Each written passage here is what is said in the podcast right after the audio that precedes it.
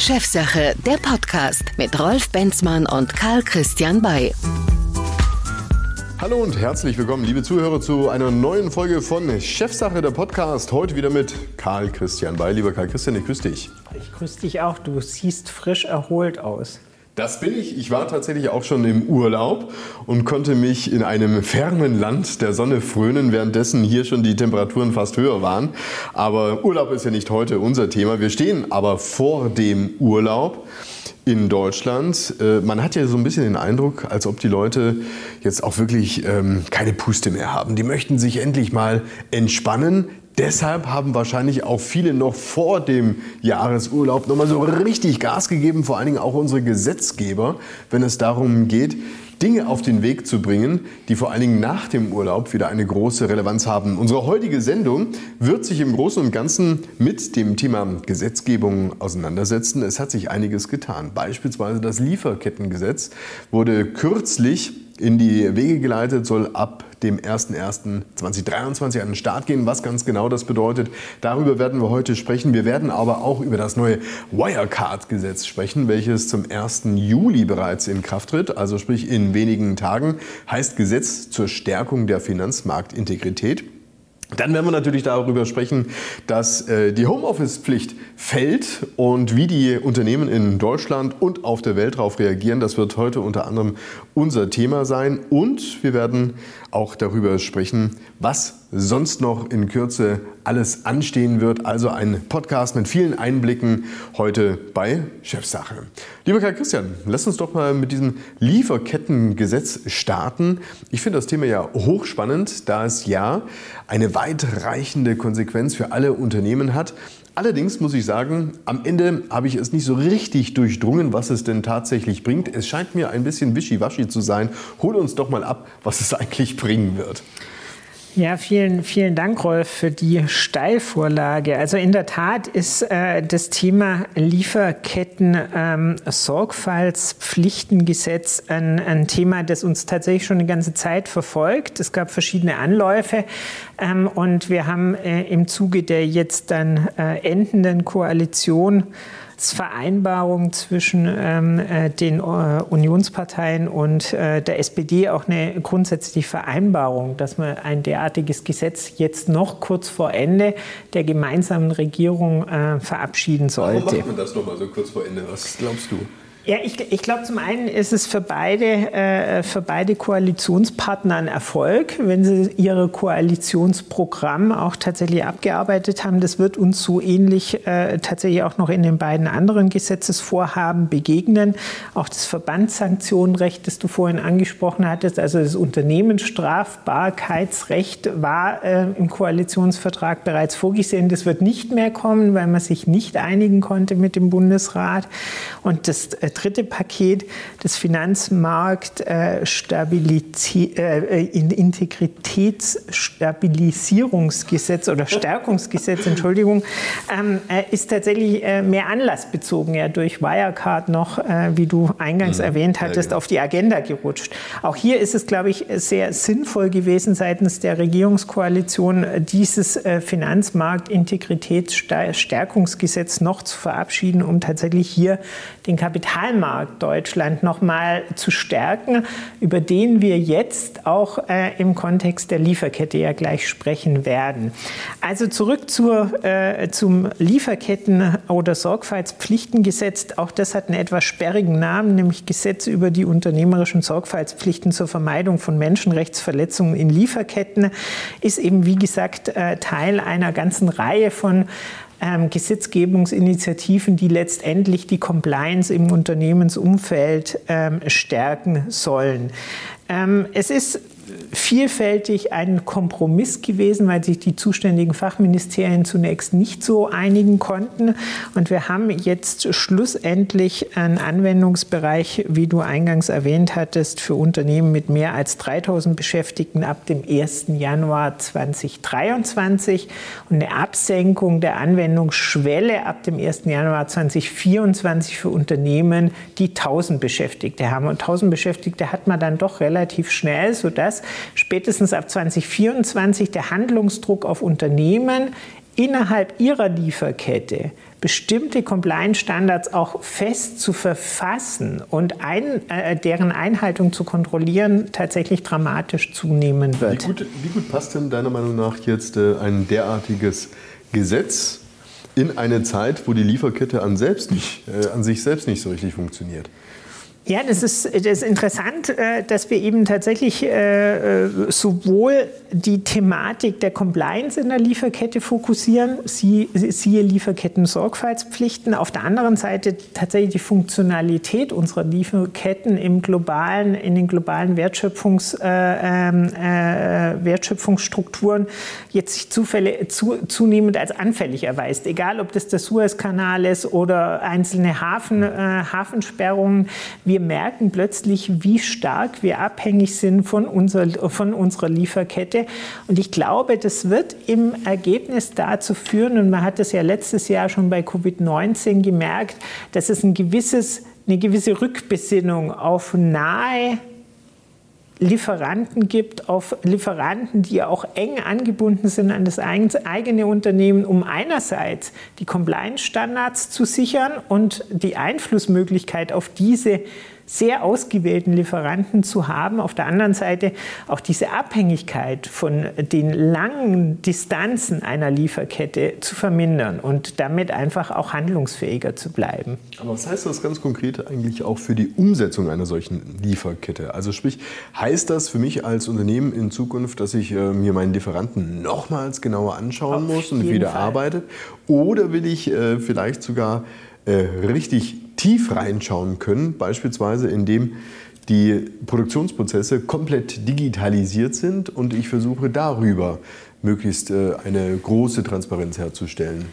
Auf, auf, jeden Fall, da ist beides drin. Ähm, zum einen haben wir ohnehin ja schon äh, einen Fokus auf Lieferanten in der Sicherstellung der eigenen Produktion. Das gab es schon immer. Also es gab schon immer äh, geschäftskritische Lieferanten, die man besonders, äh, die man besonders abgesichert hat. Das hat man zuletzt ja auch in der Finanz- und Wirtschaftskrise darin gesehen, dass bestimmte Automobilzulieferer noch näher an die Automobilhersteller gerückt sind, um einfach sicherzustellen, dass die, dass die Unternehmen lieferfähig sind, indem sie tatsächlich sicherstellen, dass die Zulieferer selbst am Leben bleiben. Das gab es also von, eh, schon immer, dass man ein, ein qualitatives, geschäftskritisches Sourcing von Lieferanten gemacht hat. Was es auch schon immer gab, ist, dass man unter dem Schlagwort Business Partner Screening aus Compliance-Gesichtspunkten sich seine Lieferanten und Vertriebspartner extrem genau angeschaut hat. Einfach um Korruption zu vermeiden, um Kartellrechtsverstöße zu vermeiden, etc. Also wir sind geübt, betriebswirtschaftlich Lieferanten sehr strukturiert auszuwählen und wir sind geübt darin, äh, unter Compliance-Gesichtspunkten eine sehr dezidierte Lieferantenauswahl zu treffen. Was neu dazu kommt, ist, dass wir eben auch Einfluss nehmen müssen auf diese Lieferanten, um äh, tatsächlich im Wesentlichen die Einhaltung grundlegender Menschenrechtsstandards zu garantieren. Was heißt das ganz genau? Ich sage jetzt meinem Lieferanten, wenn ich feststellen sollte, dass er Probleme mit den Menschenrechten hat, dass äh, er ansonsten rausfliegt, wenn er nicht äh, schnell was verändert. Exakt. Also wir haben. Was ist, wenn ich ihn nicht rausschmeißen kann, weil ich von ihm abhängig bin?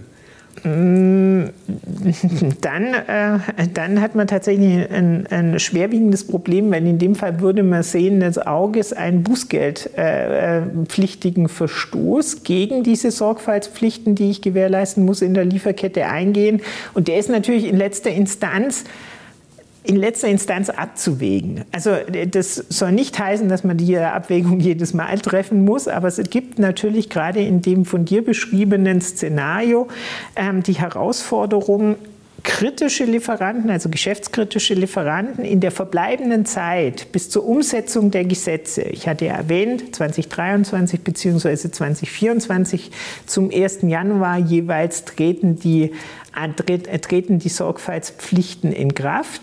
Bis zu diesem Zeitpunkt muss ich sicherstellen, dass ich einwirken kann auf diese Lieferanten, dass sie diese Art von Menschenrechtsverletzung, wir reden konkret vom Verbot von Kinder- und Zwangsarbeit, dem Verbot von Folter und der Garantie der körperlichen Unversehrtheit, das klingt jetzt mal sehr hochgegriffen, aber es geht dann weiter mit gerechte Arbeitsbedingungen. Da äh, verlassen wir den, der, die, die, äh, diese sehr hohe Aufgriffsgrenze bereits und die Garantie der Vereinigungsfreiheit und der Kollektivverhandlungen, also all das, was wir unter Mitbestimmung und äh, Arbeitnehmervertretungen kennen, ist erst recht nicht selbstverständlich. Und von daher sind die Unternehmen gut beraten, wenn sie die Zeit bis 2023, 2024 dazu nutzen, ihre Geschäftspartner nochmal zu überprüfen, mit denen auch gegebenenfalls Vereinbarungen treffen, wie man die gemeinsame Einhaltung dieser Sorgfaltspflichten in der Lieferkette sicherstellen kann. Du kennst dich in der Wirtschaft gut aus, bist auch gut vernetzt. Kennst vielleicht auch ähm, solche Unternehmen, die solche Lieferanten haben. Ähm, was ist bei denen jetzt passiert? Sieht man dem gelassen entgegen? Bildet man jetzt schon mal eine Rückstellung und sagt, jo, lassen wir mal auf uns zukommen? Oder wie ist die Strategie im Umgang mit diesem Lieferkettengesetz für diejenigen Unternehmen, die tatsächlich perspektivisch ein Problem haben könnten? Ich glaube tatsächlich, das Lieferkettengesetz wird noch ein bisschen unterschätzt. Und es klingt immer natürlich weit weg, 2023, 2024, da hat man ja noch lange Zeit und dann können wir ja nächstes Jahr mit der Umsetzung beginnen und uns darauf vorberei äh, vorbereiten. Aber man sollte tatsächlich nicht unterschätzen, welchen Aufwand man damit hat. Und äh, je früher man beginnt, desto besser ist man auch vorbereitet. Und ich glaube schon, dass es eine sehr tiefgreifende Verantwortung ist, die man hier hat. Und es ist vor allen Dingen eine Verantwortung, die man nicht nur im eigenen Unternehmen hat, weil das, äh, der, der, Anforderungsmaßstab ist gestaffelt. Man muss zunächst den eigenen Geschäftsbereich des Unternehmens, dann die unmittelbaren Zulieferer und dann schlussendlich aber auch die mittelbaren Zulieferer äh, damit, äh, damit ähm, abdecken. Und zumindest im Bereich der mittelbaren Zulieferer habe ich wirklich wenig Zeit, um sicherzustellen, dass auch diese sich in der gesamten Wertschöpfungskette vom Rohstoff bis zum Fertigprodukt tatsächlich alle nach den gleichen Standards arbeiten. Auch wenn das vermeintlich hoch gegriffen ist, hat man gesehen, an dem Punkt gerechte Arbeitsbedingungen und Garantie der Vereinigungsfreiheit ist man bei vielen Regionen, in die wir aus Niedriglohnaspekten wesentliche Werkelemente hinverlagert haben, relativ schnell auch in einem kritischen Umfeld. Zumal ich auch der Meinung bin, unabhängig davon, was ein Gesetzgeber vorgibt und wie die Strukturen innerhalb eines Unternehmens sind, ist natürlich immer auch äh, ausschlaggebend, was der Kunde denkt und was dein Mitarbeiter denkt. Und der wird dich natürlich auch als Unternehmen daran messen, wie du Dinge umsetzt, unabhängig davon, ob sie jetzt im Gesetz stehen oder nicht. Also es ist einfach auch eine Frage der ähm, ja, der, der, der Nachhaltigkeit Absolut. der eigenen Unternehmensstrategie. Äh, auch der Glaub, Glaubwürdigkeit. Also da spielt ja, da spielt ja äh, vielfach so das, das, eigene Leitbild und der, der eigene, die eigene Sinnstiftung aus der Tätigkeit, die ja jetzt auch in den letzten Jahren immer stärker ins Blickfeld äh, gerückt ist und die notwendig ist, um als äh, attraktive Arbeitgeber auch letztendlich aufzutreten und ein nachhaltiges Produkt in die Welt zu bringen. Ähm, da, da finden sich all diese Punkte dann schlussendlich doch wieder. Letztendlich, wenn wir über Sinn und Unsinn von Gesetzgebung sprechen, sollten wir auch über das neue Gesetz zur Stärkung der Finanzmarktintegrität sprechen. Auch das klingt erstmal sehr sperrig, sperrig und überhaupt nicht äh, äh, locker, aber es geht um ein Gesetz, welches in der Konsequenz aus dem Wirecard-Skandal entstanden ist. Ähm, liebe Zuhörer, Wirtschaft kurz erklärt, das neue Wirecard-Gesetz. Wirtschaft kurz erklärt. Das sogenannte Wirecard-Gesetz oder genauer gesagt das Finanzmarktintegritätsstärkungsgesetz ist Teil des Aktionsplans zur Bekämpfung von Bilanzbetrug und zur Stärkung der Kontrolle über Kapital- und Finanzmärkte, auf den sich die Bundesregierung Anfang Oktober in Reaktion auf den Wirecard-Bilanzskandal verständigt hat. Der Fall Wirecard hat gezeigt, dass vor allem das System der Bilanzkontrolle gestärkt und die gesetzliche Abschlussprüfung weiter reguliert werden müssen. Damit soll die korrekte Rechnungslegung in Unternehmen von öffentlichem Interesse Prozesse sichergestellt werden. Die Bundesanstalt für Finanzdienstleistungsaufsicht BaFin erhält dazu mehr Kompetenzen und Durchgriffsrechte gegenüber Unternehmen. Für Anlass- und Verdachtsprüfungen ist sie künftig unmittelbar zuständig. So, lieber Karl Christian, dieses Gesetz, das Gesetz zur Stärkung der Finanzmarktintegrität, das Wirecard-Gesetz, das tritt am 1. Juli in Kraft, sozusagen nochmal direkt vor der Sommerpause. Da wollte man offensichtlich nicht lange auf sich warten lassen und hat das Ding nochmal durchgepeitscht. Ähm, man schien auch einhelliger Meinung zu sein, dass es das braucht. Braucht es das? Ja, ich glaube schon, dass das Vertrauen in den deutschen Kapitalmarkt, in den deutschen Finanzmarkt äh, nachhaltig erschüttert wurde. Insbesondere die Bundesanstalt für Finanzdienstleistungsaufsicht BaFin hat da tatsächlich ja aus Sicht der internationalen Kapitalmarktakteure keinen guten Job gemacht. Ähm, und von daher, glaube ich, war es ad hoc notwendig, das hatte ich ja eingangs erwähnt, dass das wirklich ein anlassbezogenes Gesetz war. Man musste reagieren, um tatsächlich den Finanzplatz Deutschland zu stärken, um klarzumachen, wir haben eine funktionale Aufsicht, wir haben ein mehrstufiges Aufsichtsmodell und ähm, wir sind in der Lage, tatsächlich auch äh, die BaFin mit mehr Kompetenzen und Durchgriffsrechten zu versehen, sodass tatsächlich auch ein Fall Wirecard sich idealerweise nicht mehr wiederholt. Ähm, für uns nochmal ähm, einfach zusammengefasst. Ich hatte ja den Eindruck, gerade in diesem Wirecard-Skandal lag eigentlich äh, der Hase im Pfeffer dahingehend, als das niemand wirklich zuständig sein wollte. Da gab es eine BaFin, da gab es die Wirtschaftsprüfer, dann gab es letztendlich auch das Aufsichtsratorgan und so weiter und so fort. Und jeder hat irgendwie den schwarzen Peter zum nächsten rübergeschoben. Vermeidet jetzt dieses Gesetz, dass dergleichen in Zukunft passieren kann? Jein, also wir haben, wir haben tatsächlich eine ein, ein, ein mehr typische, typische Juristenantwort, aber wir haben tatsächlich ein mehrstufiges Kontrollversagen bei Wirecard. Also wenn wir mit der Corporate Governance anfangen, wir haben offensichtlich äh, im, im Verhältnis Vorstand und Aufsichtsrat, äh, der ja, der Aufsichtsrat bildet ja die erste Korrektiv, äh, das erste Korrektiv gegenüber dem Vorstand auch schon die eine oder andere Besonderheit. Dann hätte der externe Wirtschaftsprüfer vielleicht einen anderen Job auch machen können.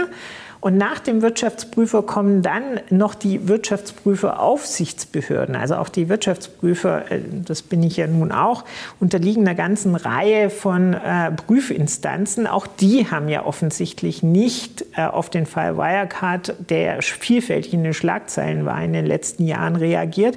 Und auf der anderen Seite haben wir die Kapitalmarktaufsicht, also die öffentlichen Behörden, wie zum Beispiel eben besagte Bundesanstalt für die Finanzdienstleistungsaufsicht, BaFin, die sich ja darauf zurückgezogen hatte, dass für sie nur die Wirecard Bank relevant war und die, Wirecard AG selbst, also das Unternehmen in Gänze eigentlich für sie ein Softwareunternehmen war und kein relevantes Unternehmen. Gleichwohl war die Wirecard äh, Mitglied im DAX und genau das ist ja tatsächlich das, äh, das, das politische Momentum, weshalb man äh, hier schnell reagieren wollte und vielfältig jetzt Korrektiven ein, äh, einphasen wollte. Am stärksten reguliert sind jetzt die äh, Abschlussprüfer. Also wir haben jetzt tatsächlich auch für die Abschlussprüfung eine Reihe äh, von Maßnahmen, sei es jetzt Einführung einer verpflichtenden Prüfrotation nach zehn Jahren. Das äh, ist so oder so ähnlich auch schon mal in der EU angeklungen damals.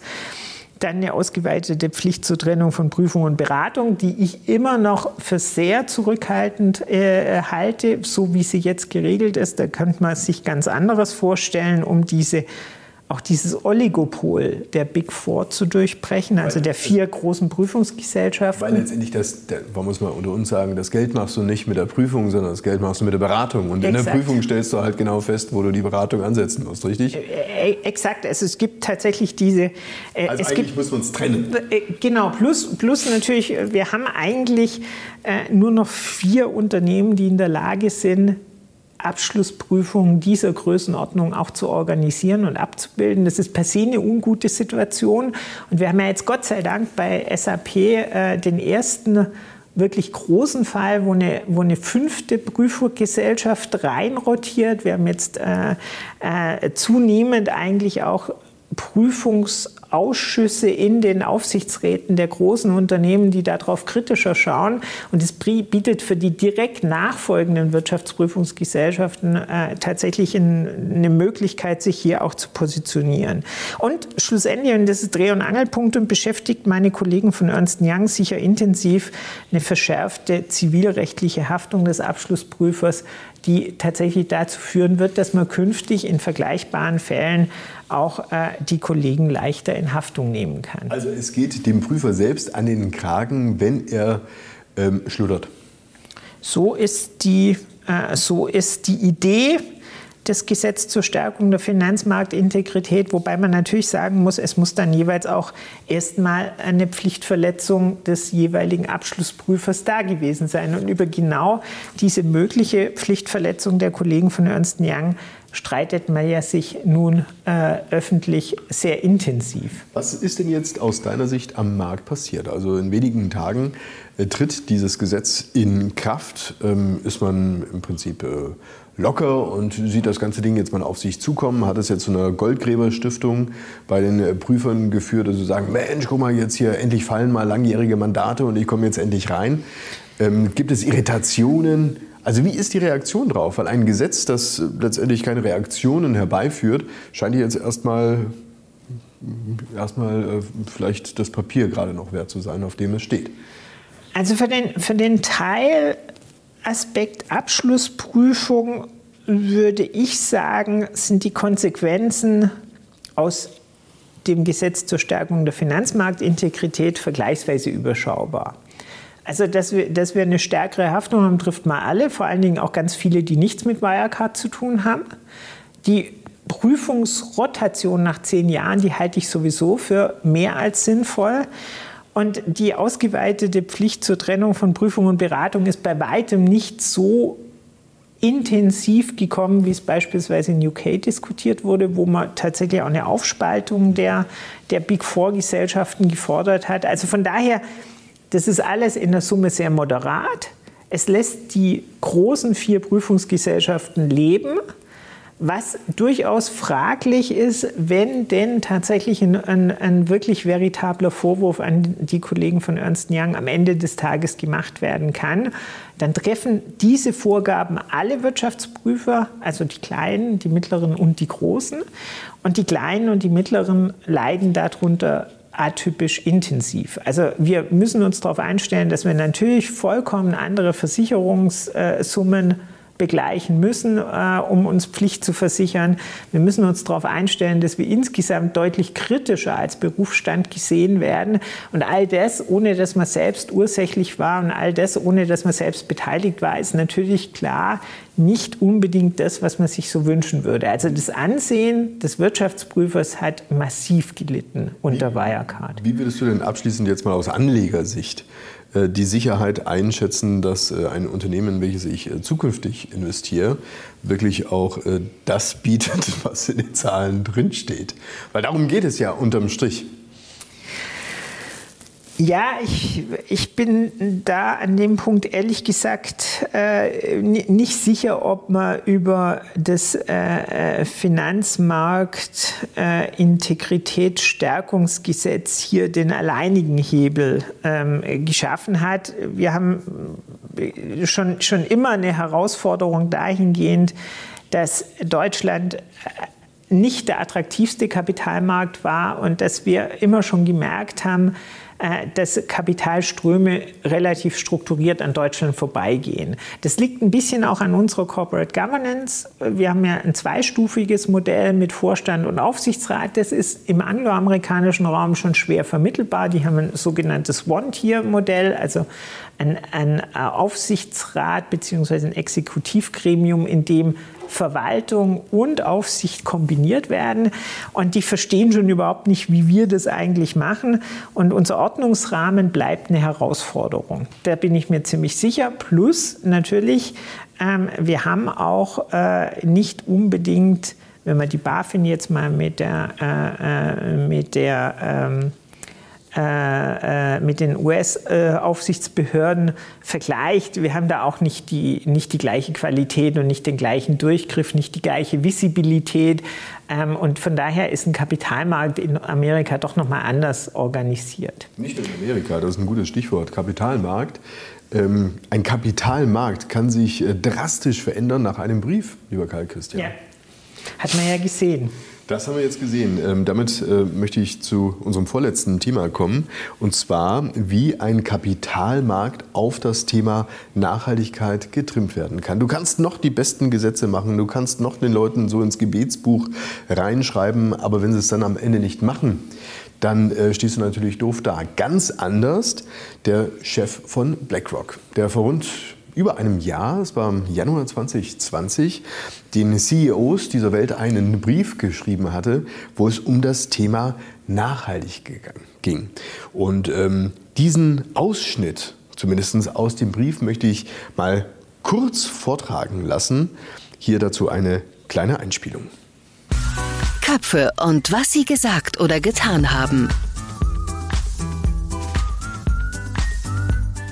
Sehr geehrter CEO, der Klimawandel ist für die langfristigen Aussichten von Unternehmen zu einem entscheidenden Faktor geworden.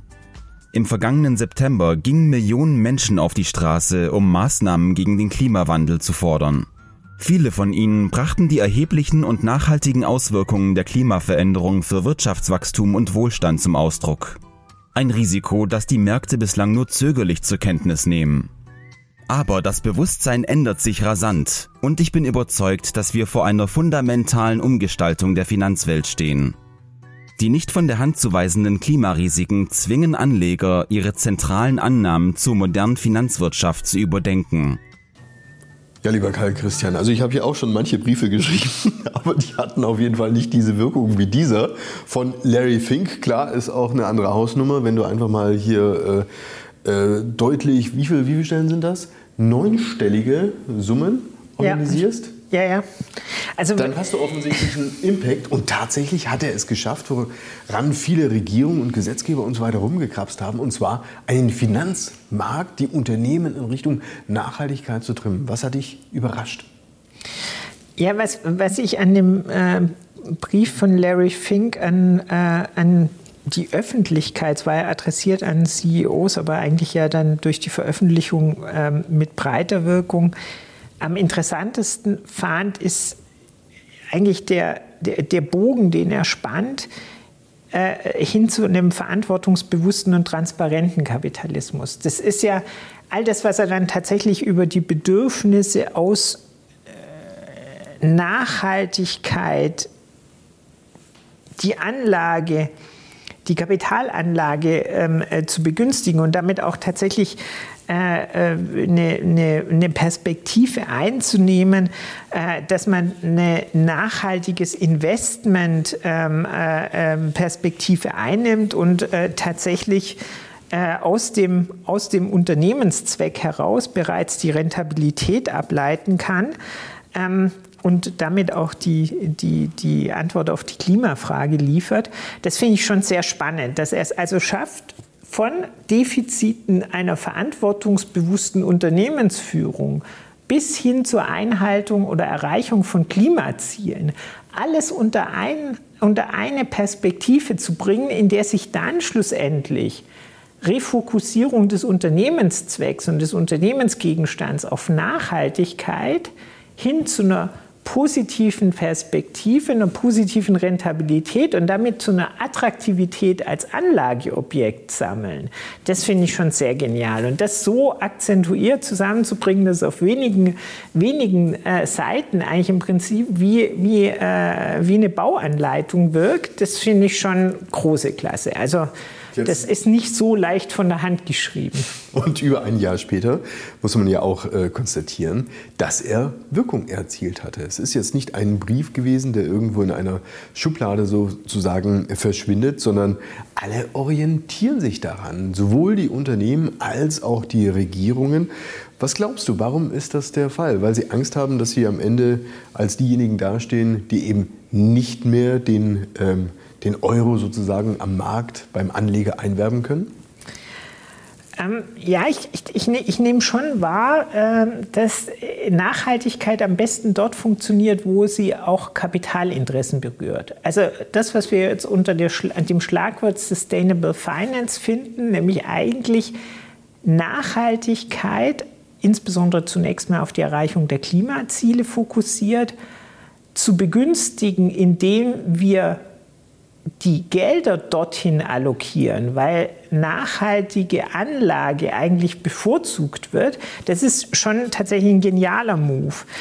Um deine Eingangsfrage aber nochmal zu, zu refokussieren, äh, äh, finde ich, find ich zwei Sätze, die ich gerne zitieren möchte aus dem Brief von Larry Fink. Ähm, so prägnant, weil die, die sagen alles und erstaunlich viel davon ist umgesetzt worden. Ähm, wenn ich äh, beispielsweise, wenn ich beispielsweise sehe, dass er schreibt, Zentral sind Angaben zur Diversität der Belegschaft, zur Nachhaltigkeit der Lieferkette und zum Schutz von Kundendaten. Die Wachstumsaussichten eines Unternehmens sind untrennbar mit seiner Fähigkeit verbunden, nachhaltig zu wirtschaften und all seinen Stakeholdern gerecht zu werden. Dann ist es tatsächlich zum einen der Punkt, den du angesprochen hast. Wir haben heutzutage ein Lieferkettengesetz, über das wir eingangs gesprochen haben. Wir haben vielfältige Datenschutz- und IT-Sicherheitsvorgaben zum Schutz von Kundendaten. Und wir sind heute, insbesondere ja zuletzt, im Angesicht auch der, äh, der Ereignisse bei der, Euro, äh, bei der Europameisterschaft natürlich mit Diversitätsfragen konfrontiert. Und all dies findet sich in diesem äh, Schreiben von Larry Fink.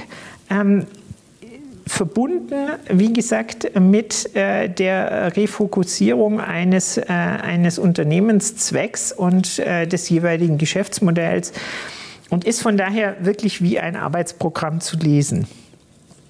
Ein Arbeitsprogramm, an dem sich nicht nur die CEOs orientieren müssen, sondern letztendlich natürlich auch die Mitarbeiter, die jetzt wahrscheinlich wieder ja.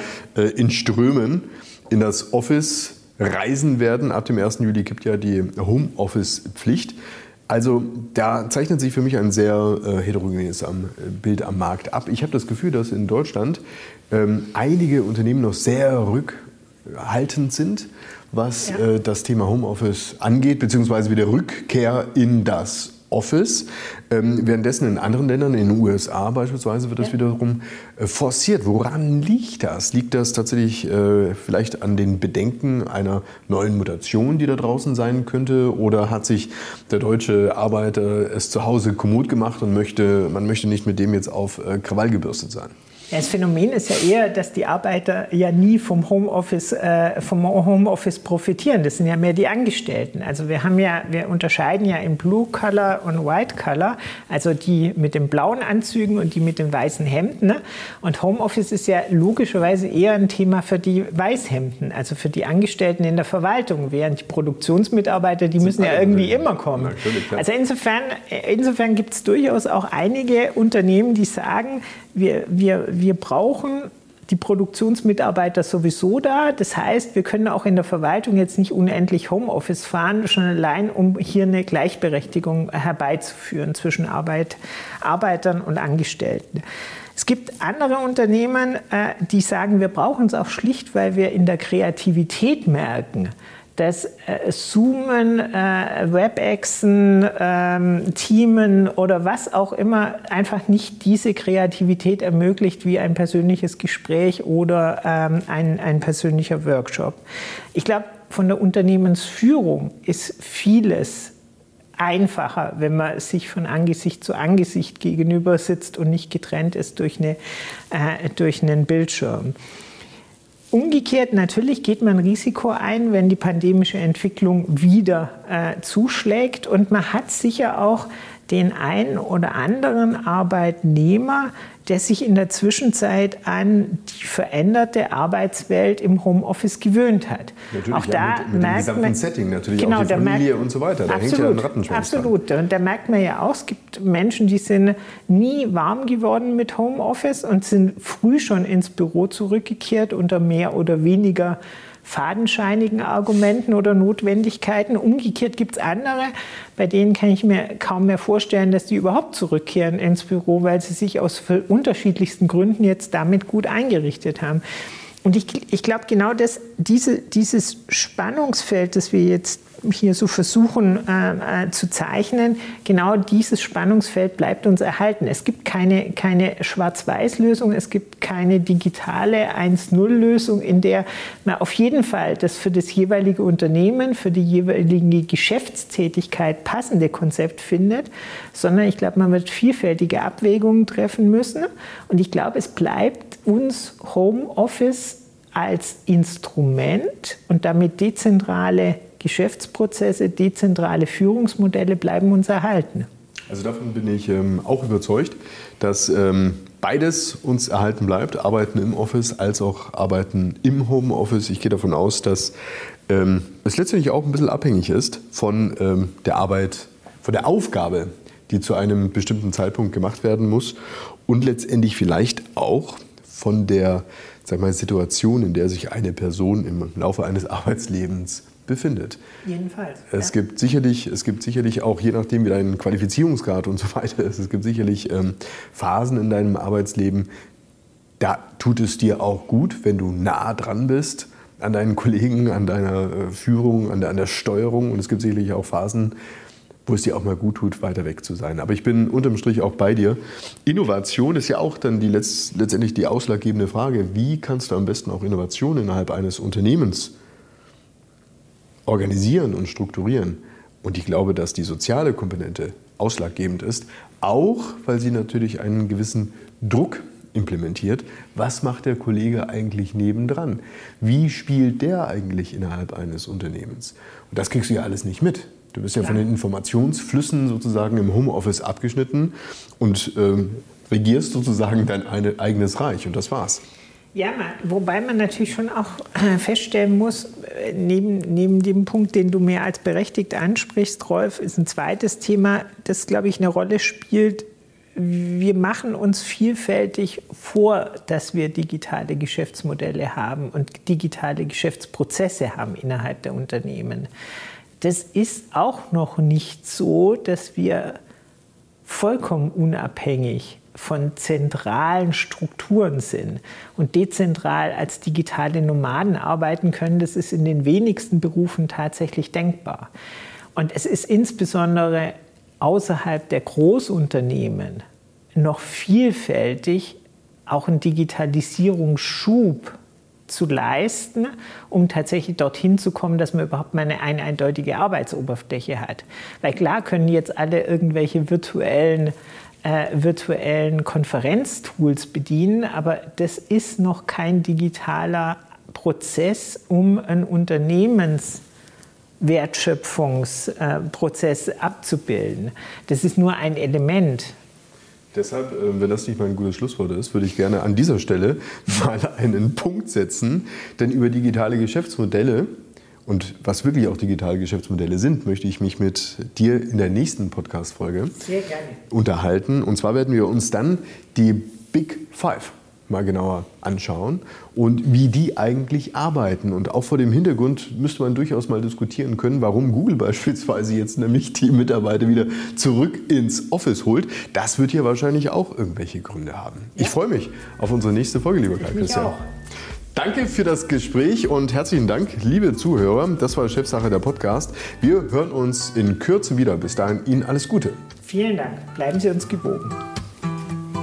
Das war Chefsache, der Podcast mit Rolf Benzmann und Karl Christian Bay. Besuchen Sie auch unseren YouTube-Kanal. Bis zum nächsten Mal.